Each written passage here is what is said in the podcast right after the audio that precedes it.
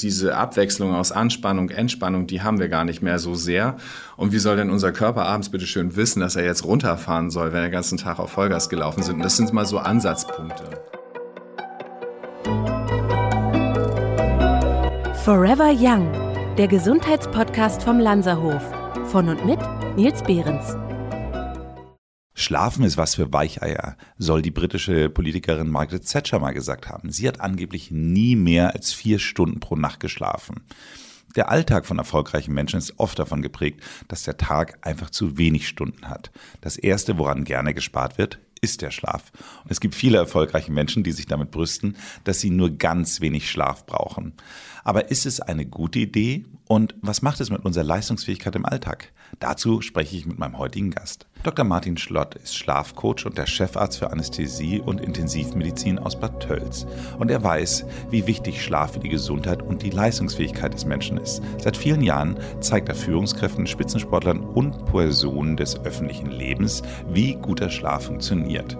Dabei verbindet er medizinisches Wissen und bewährte Mentaltechniken mit seinen langjährigen Erfahrungen aus Hypnose und Veränderungsprozessen. Martin Schlott erklärt den Zusammenhang zwischen Schlaf und Leistungsfähigkeit, zeigt uns die Gründe für ausbleibenden oder schlechten Schlaf und weiß, durch welche kleinen Veränderungen unseres Alltags wir unsere nächtliche Erholung optimieren. Herzlich willkommen, Dr. Martin Schlott. Hallo, ja. Herzlich willkommen. ja, Martin, schön, dass du es hier nach Hamburg gebracht hast. Ich finde es so äh, lustig. Du lebst ja in Bad Tölz und äh, ich fliege morgen auch wieder zum Tegernsee. Also von daher äh, schön, dass du aber hier bist. Naja, klar, ich bin ja Norddeutschland, und bin natürlich auch immer wieder gerne in Hamburg. Martin, kommen wir doch mal gleich zur ersten Frage. Wie wird man eigentlich zum Schlafcoach? Ich glaube, da gibt es keine Pauschalantwort. Bei mir ist es halt einfach ein Entwicklungsprozess, der sich irgendwie einfach äh, ergeben hat. Und zwar bin ich irgendwann ähm, Chefarzt geworden und habe gemerkt, wir lernen zwar richtig gute Mediziner zu sein, aber so diese ganzen, sage ich mal, eher weichen Themen, Kommunikation, Organisation, Führung einer Abteilung, Konflikte lösen, Visionen entwickeln, die kamen in unserer Ausbildung damals überhaupt nicht vor. Und dann habe ich einfach gemerkt, dass ich da ein Defizit habe und habe damals dann ähm, eine Coaching- und Kommunikationsausbildung gemacht und Darüber bin ich dann irgendwie im Mentaltraining gelandet mit Nachwuchssportlern. Eishockey, Skifahren ist in Bad Tölz irgendwie so ein großes Thema.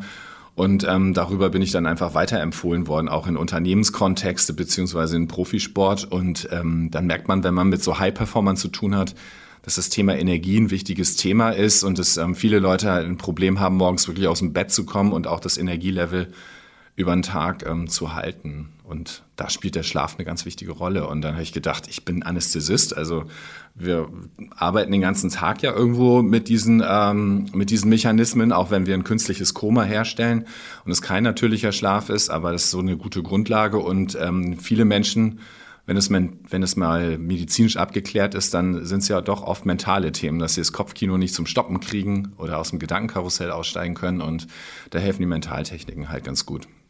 Ausgezeichnet, ausgezeichnet. Ich möchte trotzdem noch mal zu einer ganz Basic-Frage kommen. Wie viel Schlaf ist denn eigentlich gesund? Ein sehr individuelles Thema, mal ganz grundsätzlich, weil viele Leute sagen, ich bin mit vier oder fünf Stunden, so wie du das jetzt auch zitiert hast, leistungsfähig und, äh, und komme gut durch den Tag und kann produktiv sein. Und, ähm, und es gibt Menschen, die brauchen halt einfach deutlich mehr Schlaf. Und dann geht's ja nicht nur um die, ähm, um die Schlaflänge, sondern auch um die Schlafqualität. Und wenn wir uns jetzt Studien dazu angucken zum Thema Gesundheit, zum Thema Leistungsvermögen, Konzentration, Koordination und so weiter, dann liegt die Wahrheit irgendwo so bei siebeneinhalb bis neun Stunden. Das heißt, man kann sehr gut zeigen, wenn die Leute sieben, acht, neun Stunden schlafen, dann sind sie auf Dauer gesünder und, ähm, und natürlich konzentrierter und ähm, fokussierter. Wir sitzen ja hier wie so ein kleines Ehepaar, weil wir beide den gleichen Ring tragen und äh, auch noch beide an der gleichen Hand, gleichen Finger. Also Nette Geschichte. Daher, ja. ähm, es geht hier in diesem Fall um den Aura Ring. Äh, das ist so ein, ein Schlaftracker im weitesten Sinne. So, und der zeigt uns dann ja auch immer brav an, wie viel ähm, Prozent wir in der sogenannten REM-Schlafe war, äh, REM-Schlafe, das ist auch ein interessantes Wort, wie, wie viel REM-Schlafphase wir hatten, mhm. wie viel mhm. Tiefschlafe und so weiter. So, jetzt kann ich hier mal ganz kurz, ich habe es noch nicht geschaut, ich gucke jetzt bei mir mal rein und da steht jetzt, dass ich ähm, 34 Prozent Tiefschlaf hatte und 26 Prozent REM. Was ist so, was, was, was sollte man so haben? Was ist gut? Was ist normal? Na, beim, beim Traumschlaf so anderthalb beim Traumschlaf so zwei bis zweieinhalb Stunden und beim Tiefschlaf anderthalb bis zwei Stunden. Okay. Das heißt also, ich habe mehr Tiefschlaf gehabt, war wahrscheinlich ja. ein bisschen mehr erschöpft. Also ich hatte zwei, zwei Stunden 15 Tiefschlaf und eine Stunde 43 REM-Schlaf. Aber grundsätzlich äh, zeigt mir zumindest hier die Auswertung von dem Ordering, dass sie das alles noch irgendwie grundsätzlich im guten Bereich finden.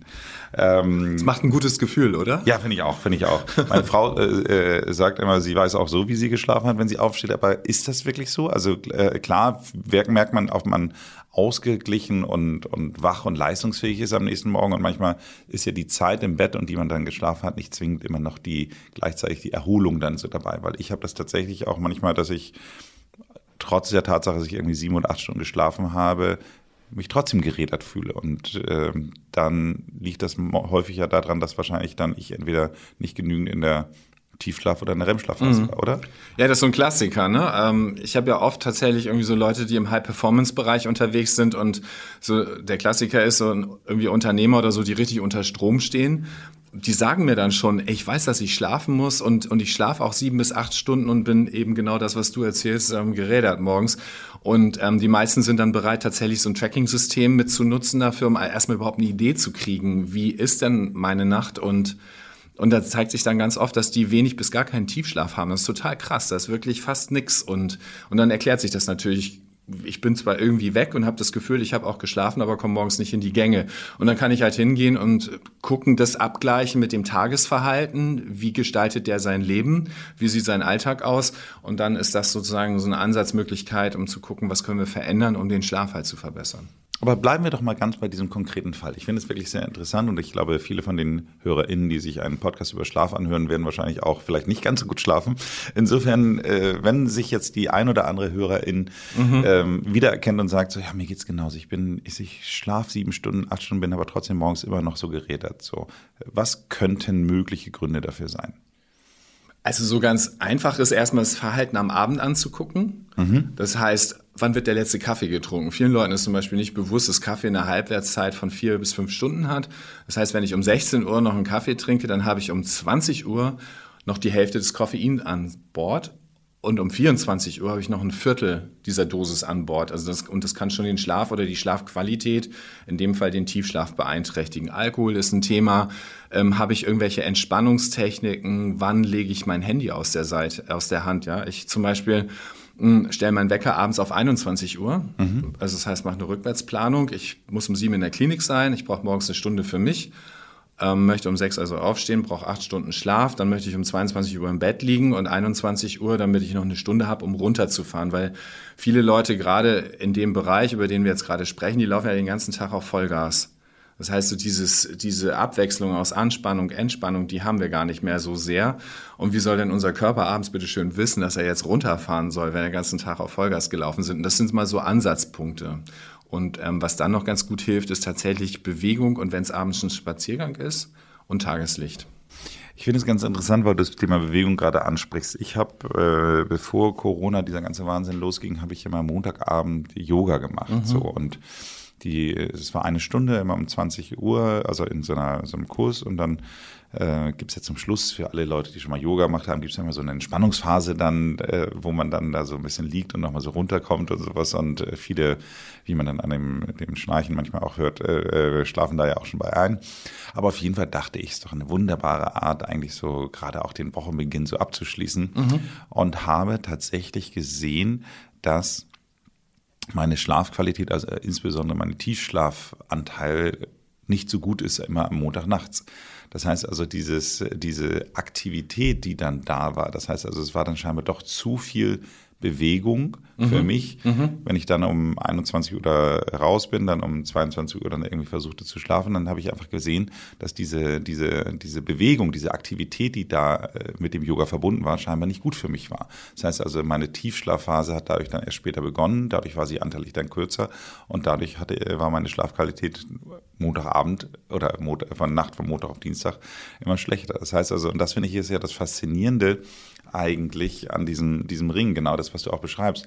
Zu späten Kaffee trinken oder auch selbst ein Glas Alkohol, ehrlich mhm. gesagt. Also ja. das ist ja das, was viele Leute immer glauben, dass sie mit Alkohol besser schlafen können. Wahrscheinlich schläft Einschlafen ja, auf jeden Fall. Einschlafen ja, aber die Schlafqualität ja. leidet halt einfach darunter. Aber ich finde das ganz interessant, was du erzählst, weil ich empfehle tatsächlich Yoga, natürlich ruhiges Yoga, auch diese meditativen Aspekte oder Atemtechniken, weil da gibt's ja bestimmte Möglichkeiten, tatsächlich den Körper irgendwie runterzufahren. Und übers Yoga komme ich halt auch aus dem Kopf raus. Mhm ja, einfach ähm, so in den Körper und, und äh, gibt ja Übungen, mit denen ich dann eben auch in die Ruhe kommen kann. Ich würde an der Stelle tatsächlich noch weiter überlegen, ob es nicht auch noch andere Gründe dafür gibt, weil es so klassischerweise du dem von dem Montagabend erzählst, wie, wie wäre es am Dienstag oder am Mittwoch, weil der Montag ist eigentlich für viele Leute der herausforderndste Tag der Woche. Absolut. Weil sie ähm, am Wochenende länger schlafen, später aufstehen mm, und Sonntagabend auch nicht so früh ins Bett kommen. Das heißt, es ist so ein Mini-Jetlag, den du äh, den du auch an, in den Montag mit hineinnimmst, also wo du dann montags vielleicht auch später ins Bett gehst und die Bettschwere hast. Und insofern würde ich da mal tatsächlich das irgendwie mit anderen Tagen vergleichen und mich nicht ganz damit zufrieden geben. Äh, sehr guter Punkt, sehr guter Punkt. Also ich bin montags immer, ähm, versuche ich immer das, was am Wochenende noch alles so reinzukommen, ein bisschen aufzuarbeiten. Und von daher bin ich dann immer meistens immer schon spätestens um sechs im Büro morgens. Ah, dann, okay, ja gut, das ist auch äh, nochmal ein Ansatz. Ne? Und das kann natürlich sein. Dann ist es mhm. natürlich insgesamt ein sehr langer Tag, der mhm. sich dadurch dann für mich auch immer so ergibt. Und interessant. Aber gut, wir wollen jetzt nicht nur über mich reden, sondern tatsächlich ja, ja, nur als, ja, als Beispiel sozusagen. Ja, klar, es gibt ja anderen Leuten auch eine Idee, ne? mal zu gucken, hey, wie ist es denn bei mir? Genau, genau. Also ich fand es äh, tatsächlich, oder ich finde es immer wieder überraschend, dass selbst ein Glas Alkohol meine Schlafqualität wirklich signifikant, also am Abend, mhm. äh, tagsüber, weiß ich nicht, habe ich noch keine Erfahrung so mit damit gemacht. Prost. Aber so wenn wir ja 9 Uhr morgens, 9.28 Uhr, also ich, ich hole jetzt mal das Bier raus. Ja, genau. Gucken wir mal, was mit uns, uns heute Nacht so macht. Schauen wir mal doch mal grundsätzlich mal nach draußen, weil du gerade sagtest, mal abends nochmal einen Spaziergang, ein bisschen Licht. Es ist jetzt, wenn der Podcast ausgeschaltet, also wir sind jetzt im Augenblick November, wahrscheinlich wird die Folge dann im Dezember kommen. Und äh, das heißt, wir sind schon so in dieser Herbst-Winterphase. Da ist es ja insgesamt schon so, dass zumindest abends Spaziergehen nochmal Licht haben, ähm, wird tendenziell eher schwierig. Mhm. Was macht das insgesamt mit unserem Körper, dieser Wechsel der Jahreszeiten? Also ja, die Tage verkürzen sich. Das ist, ähm, wir, wir, haben eine niedrige Intensität im, im, Tageslicht und die meisten Leute gehen natürlich auch nochmal ungern raus, weil es ist irgendwie kälter draußen, manchmal nass. Und ähm, wir haben, und dadurch gehen wir natürlich auch so ein bisschen in die Herbst- und Winterphase, wo ja auch ein bisschen Ruhe einkehren darf. Und wir bewegen uns weniger und ähm, haben aber dann durch, den, den Hekt, durch die Hektik des Alltages halt mit diesen ganzen ähm, elektronischen Gerätschaften und so weiter, halten wir uns trotzdem irgendwie noch wach. Und irgendwie so diese Kombination, die scheint halt bei vielen Leuten dazu zu führen, dass sie halt schlechter schlafen und sich morgens tatsächlich nicht so erholt fühlen, versus im Sommer, wo dann morgens einfach auch die Lichtimpulse nochmal andere sind. Und ähm, Licht spielt halt einfach eine ganz wichtige Rolle. Womit wir dann direkt mal weiter zu etwas anderem kommen, nämlich die Melatonin. Und äh, vielleicht kannst du mir mal sagen, was genau, oder unseren Hörern auch äh, erklären, was genau Melatonin ist und, und was es im Körper bewirkt. Ja, Melatonin ist, ist eigentlich das Dunkelhormon. Es zeigt eigentlich, jetzt wird's dunkel. Und dann ist das eine Signalkaskade, die in Gang gesetzt wird, um dem Körper halt zu zeigen, es darf er runterfahren, jetzt Bett, tritt Bettschwere ein und so weiter. Und ähm, es wird auch oft als Schlafhormon bezeichnet, aber ich glaube, dass es nicht ganz korrekt ist, aber hat halt einen wichtigen Einfluss auf unseren zirkadianen Rhythmus und, ähm, und unterstützt halt das Schlafen. Ja? Und ähm, das, die Herausforderung ist eigentlich eher tagsüber, weil es Melatonin ist ja beliebt, irgendwie sich das in der Apotheke zu kaufen und dann nochmal irgendwie entweder als Tablette oder als Spray oder so zu sich zu nehmen. Und ähm, viel wichtiger ist eigentlich aus meiner Sicht tatsächlich zu gucken, dass wir tagsüber ins Tageslicht kommen, weil Tageslicht ähm, ist dafür wichtig, um einmal unsere innere Uhr sozusagen zu programmieren und dann auf der anderen Seite ähm, die Serotoninbildung auch ähm, zu unterstützen, Vitamin D. Das sind wichtige Faktoren, damit Schlaf dann gelingen kann. Aus Serotonin wird dann wiederum Melatonin gebildet und ähm, wir können eigentlich darüber, dass wir zumindest mal morgens 10, 15 Minuten rausgehen und abends ähm, vielleicht auch noch mal ein paar Lichtimpulse in der Dämmerung bekommen, können wir das wesentlich besser steuern. Das ist ja quasi eine körpereigene Apotheke, die wir an Bord haben und die wir über unser Verhalten auch so ein Stück mit steuern und unterstützen können. Also das ist ja ein ganz wichtiger Faktor, den du da ansprichst. Das heißt also, dieses abends dann einfach nochmal ein, Pille, ein bisschen eine Melatoninpille oder irgendwie was dazu nehmen, um dann einfach zu sagen, jetzt hier das Dunkelhormon nochmal zu unterstreichen und jetzt kann ich trotzdem weiter Netflix gucken.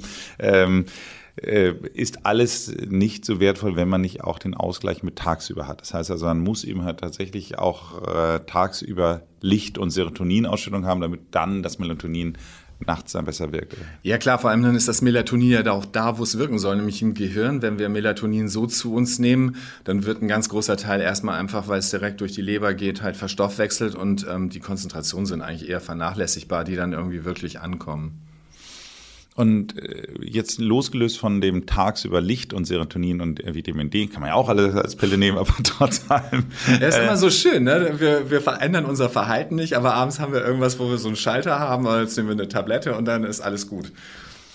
Ja, ist es dann ja leider dann doch nicht. Aber egal. Also auf jeden Fall äh, tagsüber Licht haben wir jetzt soweit äh, genommen. So, und dann ist ja abends dann dieses Problem, dass die Melatonin, dieses, wie du sagtest, Dunkelhormon ja scheinbar gestört wird durch wiederum das elektronische Licht, wenn mhm. ich das mhm. richtig verstehe. Das heißt, ja. Kannst du da Unter anderem, sagen? also ich, ich fand das mal ganz interessant früher, wenn unsere Kinder draußen waren den ganzen Tag, dann sind die echt richtig müde reingekommen, dann gab's Abendessen und dann ging's noch, bevor es ins Bett geht, kurz ins Badezimmer zum Zähneputzen und dann waren die wieder blitzewach. Mhm. Und ich habe früher mal gedacht, war, warum? Und irgendwann bin ich drauf gekommen, das muss das Badezimmerlicht sein. Ne? Und wenn man ehrlich ist, dann ist das Badezimmer in vielen Haushalten ähm, sehr hell beleuchtet. Oft sind die Lampen noch vorm Spiegel, das heißt, es reflektiert sich. Und, ähm, und dann nimmt der Körper halt nochmal wieder neuen Anlauf, um wieder einen vernünftigen Melatoninspiegel ähm, herzubringen, damit dann eben auch sowas wie Bettschwere eintritt. Und für Eltern, die natürlich auch noch irgendwie was vorhaben und vielleicht noch irgendwas erleben wollen am Abend, ähm, ist das natürlich dann eher störend. Also insofern ähm, spielt Licht irgendwie eine wichtige Rolle und ähm, weil aus diesem Badezimmerlicht halt auch Licht im blauwelligen Bereich kommt, was eher Tageslicht simuliert und natürlich in den ganzen Gerätschaften, PCs, ähm, Fernsehern und, äh, und äh, Smartphones oder so haben wir das halt auch drin. Natürlich sind dann irgendwelche Hersteller auf die schlaue Idee gekommen, da irgendwelche Filter einzubauen, um das rauszufiltern. Das ist mit Sicherheit schon mal ganz gut, aber halt, du kriegst halt nicht alles weg.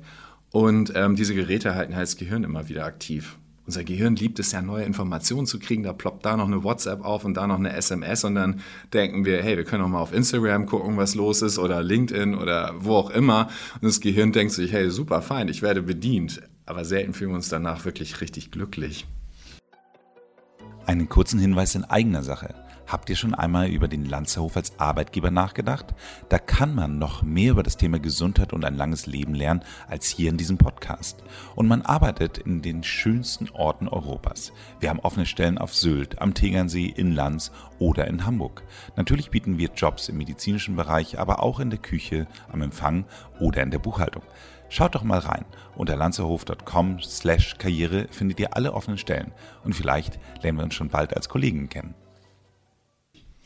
Selten fühlen wir uns richtig glücklich, das stimmt natürlich. Ähm, viele Leute werden richtig glücklich, wenn sie mal einen Mittagsschlaf einbauen können. Ich gehöre zumindest dazu. ich, äh, meine Familie lacht auch immer schon über mich, weil ich es natürlich in der Woche nicht hinbekomme, aber ich das total schön finde, am Wochenende auch mal kurz so, ich nenne es mal ganz kurz mal Augenpflege machen. Also und äh, da äh, ja, lege ich mich dann ganz häufig am Wochenende einfach nochmal für eine halbe Stunde meistens hin. Gibt es dazu eine Meinung von dir, was das Thema Powernapping, Mittagsschlaf oder etwas so äh, also wie findest du das und sollte man es tun oder sollte man es lassen? Will ich nicht tun, wenn du es jetzt auch sagst, aber trotz allem. Ach was. Ähm, also ja, grundsätzlich ist Mittagsschlaf was Tolles und was Gutes. Ähm, ich ich würde mal gucken und empfehle Mittagsschlaf halt für die Leute, die kein Problem haben, auch nachts gut zu schlafen. Wenn ich ein Problem damit habe, nachts äh, oder abends einzuschlafen oder wach dauernd auf, dann den Leuten würde ich den Mittagsschlaf tatsächlich verbieten, um eher so eine Bettschwere für nachts herzubringen. Aber wenn ich, wenn ich gut schlafen kann nachts, dann ist Mittagsschlaf ähm, was Gutes. Ähm, kommt so ein bisschen aufs Timing drauf an. Zwei Aspekte. Das eine ist, er sollte nicht zu spät stattfinden, also bis 14 Uhr, 14.30 Uhr abgeschlossen sein, damit eben wieder sowas wie Bettschwere entsteht. Und das zweite ist die Dauer. Ähm, ich habe immer mal wieder Klienten, gerade so im Sportbereich, die haben dann irgendwann später Nachmittag oder gegen Abend ein Spiel und ähm, kriegen vom Trainer gesagt, ihr könnt ruhig noch eine Stunde Mittagsschlaf machen und die fühlen sich total groggy.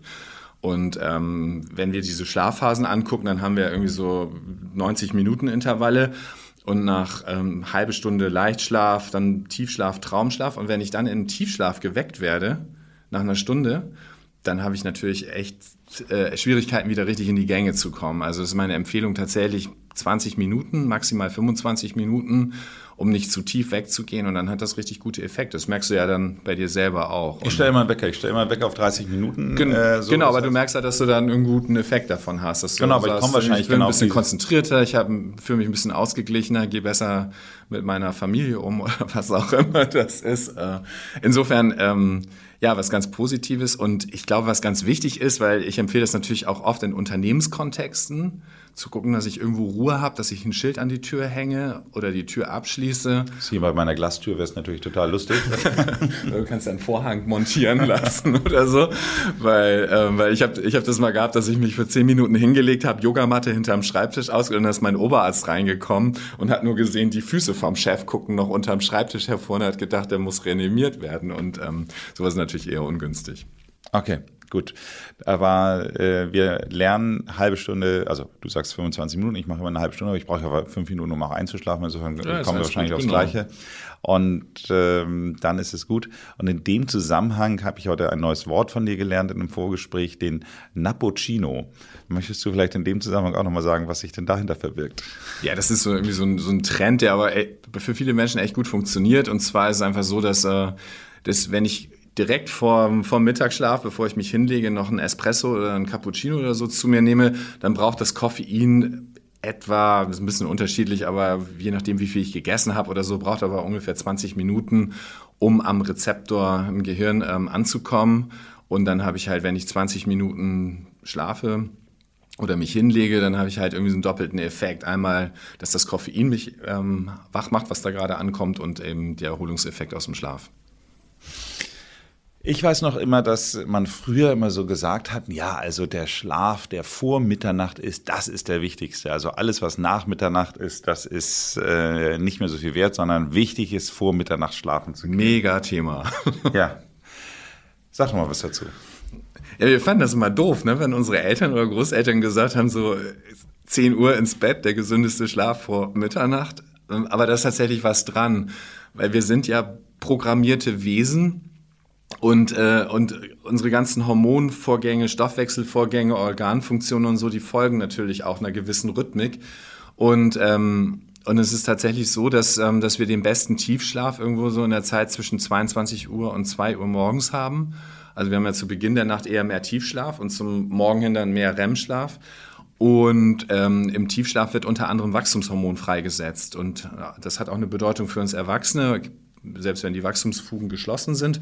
Ähm, ist ja auch eine Dopingsubstanz und Wachstumshormon sorgt halt dafür, dass die Energiespeicher wieder aufgefüllt werden, Zellregeneration, wir sehen besser aus, wirken gesünder ähm, dadurch ja auch und ähm, dann hat das wichtige Funktion fürs Immunsystem, Spülfunktion im Gehirn ähm, um anscheinend auch diese ganzen Stoffwechselprodukte immer wieder auszuwaschen, die möglicherweise ursächlich auch für Alzheimer oder so sein können. Insofern hat der Tiefschlaf und die Wachstumshormonbildung gerade zu Beginn der Nacht und dann in der Zeit zwischen 22 Uhr und 2 Uhr halt schon eine große Bedeutung für uns. Du sprichst gerade die Uhrzeit 2 Uhr an. Es kamen ja ganz viele Leute das Problem, dass sie dann vielleicht diese erste Phase noch mitnehmen, aber mhm. dann irgendwie um 2 Uhr aufwachen. Mhm. So, schön um 10 Uhr hingelegt, um 2 Uhr war das erste Mal wach. Und dann auch nicht mehr einschlafen können. Was machst du mit solchen Menschen?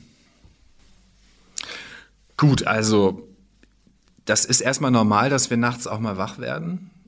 Also wir, so bei einer Schlafanalyse sieht man ja auch, auch bei den Aura-Auswertungen siehst du ja, dass dann irgendwie auch immer so mal so ein bisschen weiß oben flackert. Und ähm, meistens merken wir es gar nicht, sondern gehen dann, schlafen dann einfach wieder ein oder schlafen einfach weiter und haben das Gefühl, wir waren gar nicht wach. Wenn, wann immer dann irgendwelche Reize eintreten, das heißt, wir müssen vielleicht auf Toilette, Licht, irgendein Geräusch oder sowas ungewohnt ist, dann äh, wachen wir richtig auf und merken es auch bewusst. Und ähm, wir sind in dieser Zeit eher in so einer leicht depressiven Stimmung, allein durch die Hormonsystematik, die wir da in uns tragen. Und, ähm, und dann fangen viele Menschen echt das Grübeln an. Und dann werden irgendwie Themen aus dem Alltag irgendwie plötzlich riesengroß und nehmen ganz viel Platz ein äh, in unserem Gedankenkarussell.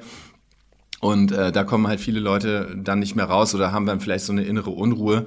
Und ähm, meine Empfehlung ist tatsächlich, wenn ich merke, ich kann bestimmt nach drei, vier, fünf Minuten wieder einschlafen und ich das wird mir leicht gelingen, dann liegen bleiben. Dann kann ich vielleicht eine kleine Atemübung machen, sowas wie, was, was echt gut hilft, ist zum Beispiel die Hand auf die Bauchdecke legen und dann einfach ein paar Mal tief bewusst langsam ein- und auszuatmen und einfach nur zu fühlen, wie hebt und senkt sich die Bauchdecke, weil dann komme ich nämlich aus dem Denken raus und habe die Hand und, und kann das einfach mit der Hand irgendwie fühlen. Und wenn ich aber merke, das gelingt mir nicht, dass ich dann wieder in den Schlaf zurückkomme, dann ist meine Empfehlung aufzustehen, weil sonst ankere ich das Bett über mein Unterbewusstsein auf einen Ort, der mit Unruhe und so weiter verbunden ist. Und das Bett sollte halt irgendwie auf Schlaf und Entspannung und so weiter ankern. Und dann würde ich aufstehen und würde ich wirklich, wenn es größere Sorgen sind, würde ich, würde ich auch leicht gedimmtes Licht machen und Tagebuch schreiben und mir das von der, quasi von der Seele schreiben, was mich da gerade bewirkt, bewegt. Und dann habe ich es weg und kann vielleicht dann noch zwei, drei Dinge aufschreiben, die wirklich gut sind in meinem Leben, für die ich vielleicht auch dankbar bin. Das Journaling. Und mhm. das kann ich auch nachts machen. Das ist eine, ist eine ganz gute Idee kurze Meditation, beten hilft manchen Menschen. Oder ähm, was auch richtig gut hilft, ist, ähm, ist Podcast hören oder, ähm, oder ein ruhiges Hörbuch, irgendwas, was mich entspannt. Gibt ja sogar Einschlaf-Podcasts, weil ähm, diese, diese inneren Dialoge, die finden ja oft im Hörkanal statt. Ja, das heißt, wenn der Hörkanal beschäftigt ist, und ich habe irgendwie Manager, die hören immer noch ihre alten Benjamin, Benjamin Blümchen-Kassetten, einfach weil es eine vertraute Stimme ist, weil es irgendwie leichte Kost ist und dann ist der Hörkanal beschäftigt. Das heißt, ich bin raus aus dem Gedankenkarussell. Benjamin Blümchen oder, oder je nachdem drei Fragezeichen, sowas kann ich auch alles so. Ja, Aber ja. ich habe das interessanterweise, ich habe das für mich damals auch entdeckt, dass ich, das mache ich jetzt wirklich schon seit, seit äh, 15 Jahren, dass ich abends vorm Einschlafen immer ein Hörbuch anfange zu mhm. machen. Mhm. Und man kann ja bei, bei den meisten Apps dann auch einstellen, wie lange es dann laufen soll, bis es ausgeht. So, und mhm. ich merke das schon immer ziemlich gut, dass wenn ich mich hinlege, dass ich genau weiß, ob ich jetzt fünf oder zehn Minuten nur anstellen muss. So. Und meistens, also ich höre, äh, A, liege ich meistens richtig und meistens höre ich dann nicht mehr, dass das Buch ausgeht. So. Ja. Und dann hat mich aber auch schon häufiger jemand gefragt, aber warum machst du es denn überhaupt, wenn du nur fünf Minuten brauchst oder weniger als fünf Minuten brauchst, um einzuschlafen? Warum machst du es dann? Und? Und es ist wirklich so, so ein bisschen das, was du sagst ich, äh, ich schalte eigentlich so mein Gehirn mal kurz aus. Das heißt also, ich schalte mal kurz so mein Denken aus, dass, weil ich muss ja zuhören. So, und äh, ich merke halt einfach, dass ich dadurch einfach wahnsinnig gut schlafe, weil ich dann tauche ich ab mit der Geschichte mhm. und schlafe einfach gut und, und grübel nicht so viel. Mhm. Während wenn ich es nicht mache, ich dann ja mit den letzten Gedanken sozusagen des Tages oder das, was mich über den Tag beschäftigt hat, das dann mitnehme und ich dann ganz häufig äh, entweder schlechter schlafe oder aber doch auch mal aufwache. Ich, zum Glück wache ich sehr, sehr selten auf. Da bin ich ganz glücklich drüber. Insofern bin ich wahrscheinlich der falsche Kandidat für diesen, diesen Podcast. Aber ähm, grundsätzlich merke ich einfach, dass es mir gut tut. Und wenn es gut für mich ist, dann warum nicht? Und diese, diese fünf Minuten, ich muss zwar, gerade wenn ich dann nicht mal zwischendurch nochmal wieder dazu komme, das Buch auch mal weiterzuhören, dann ist es sehr ermüdend, weil man dann nicht so richtig gut vorankommt mit dem Buch, aber es hilft mir. Ja, aber du hast, also ist ja mal schön, auch Leute zu fragen, wie machst du es denn? Ähm, und was ich, was ich halt ganz wichtig finde, ist irgendwie so das Drama rauszunehmen. Also viele Leute steigern sich dann rein, so, oh, ich kann nicht einschlafen, jetzt habe ich nur noch drei Stunden, ich werde total müde sein, zwei Stunden und so weiter. Sondern einfach zu sagen, okay, es gibt mal eine schlechte Nacht, die habe ich ehrlicherweise auch. Ähm, aber dann einfach zu sagen, okay, morgen Nacht werde ich schon wieder gut schlafen und einfach weiterzugehen. Ja, ja, ja. Mir hat mal ein, ein anderer Schlafmediziner, der, der Michael Feld, der hat mir auch mal gesagt, Nils, ganz ehrlich, wenn du nach vier Stunden wieder aufwachst, so, du hast dann schon mal die wichtigste Tiefschlafphase genau. hinter dir. Dein, dein, also diese Entgiftung sozusagen, oder die, die, du hattest ein schöneres Wort, aber das, das im Grunde genommen eigentlich ja diese ganzen Sachen aus dem Gehirn transportiert sind, äh, das ist dann auch schon mal so ein Teil davon ist dann auch schon mal weg. So, deswegen dein Körper ruht, lass ihn doch einfach ruhen, mach was anderes, hör ein Hörbuch oder sonst irgendwie was, aber reg dich doch nicht auf, weil letztendlich ja.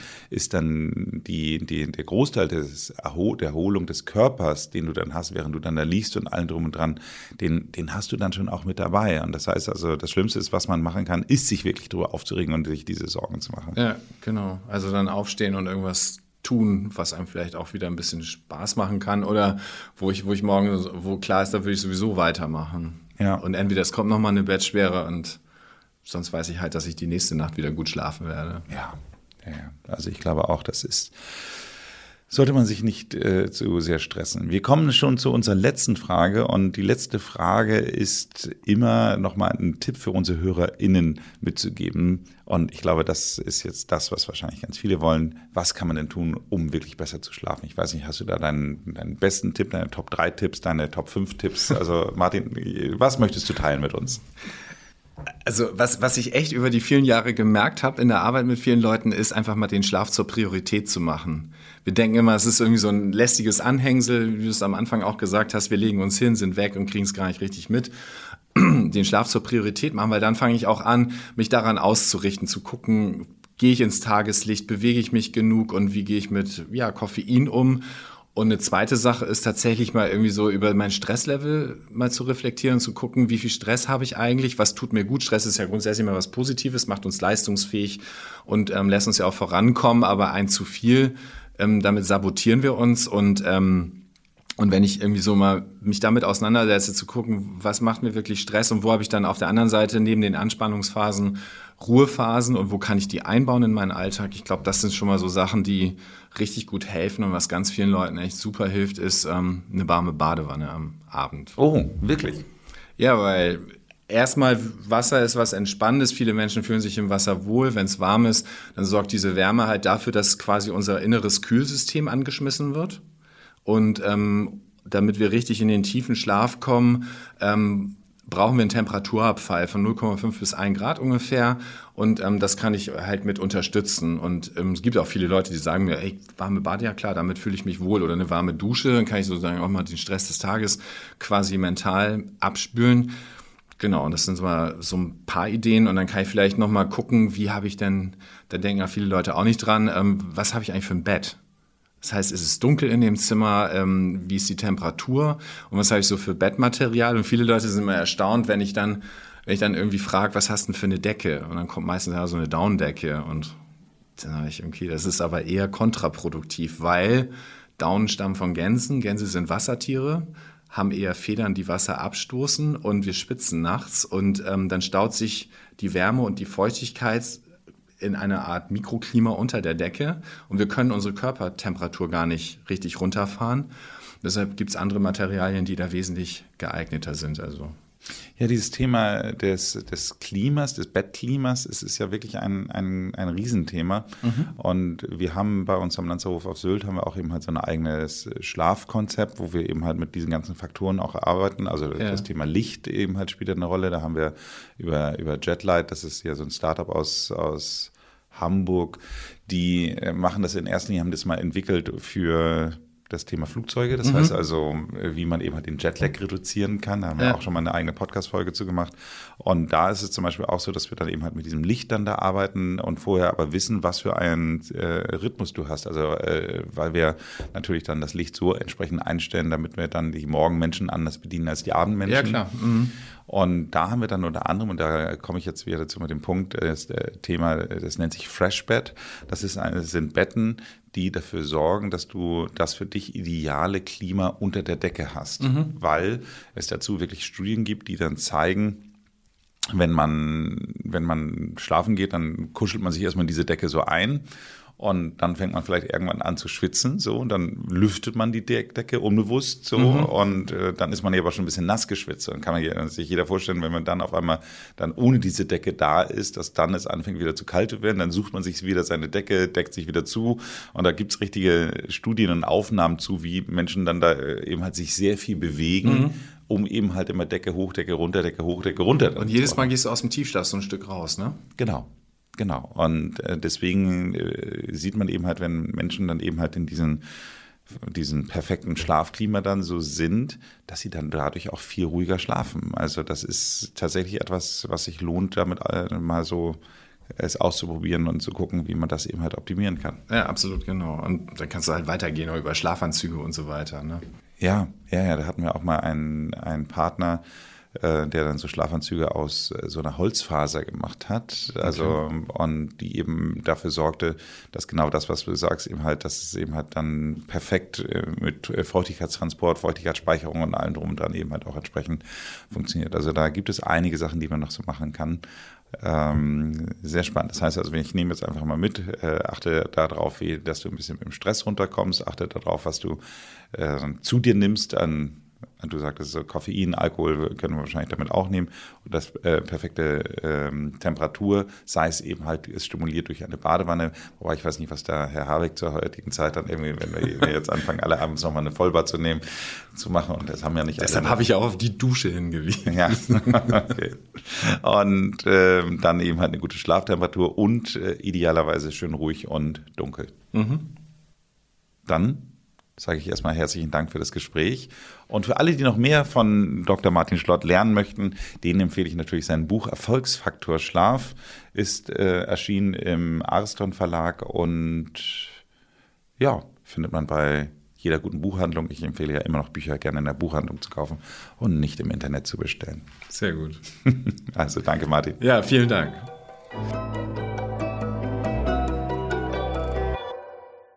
Sag mal, hast du heute Nacht gut geschlafen? Ja, sensationell gut. Wenn Ihnen diese Folge gefallen hat, dann hören Sie sich doch auch mal die Folge Nummer 18 an. Hier spreche ich mit Dr. Michael Feld über besser Schlafen in der Corona-Krise. Ganz interessant wahrscheinlich mal das nochmal zu hören. Wir haben die Folge im April 2020 aufgenommen. Und der Blickwinkel auf die Corona-Krise wird sich wahrscheinlich doch deutlich verändert haben. Ansonsten abonnieren Sie diesen Podcast, damit Sie keine Folge verpassen. Machen Sie es gut und bleiben Sie jung.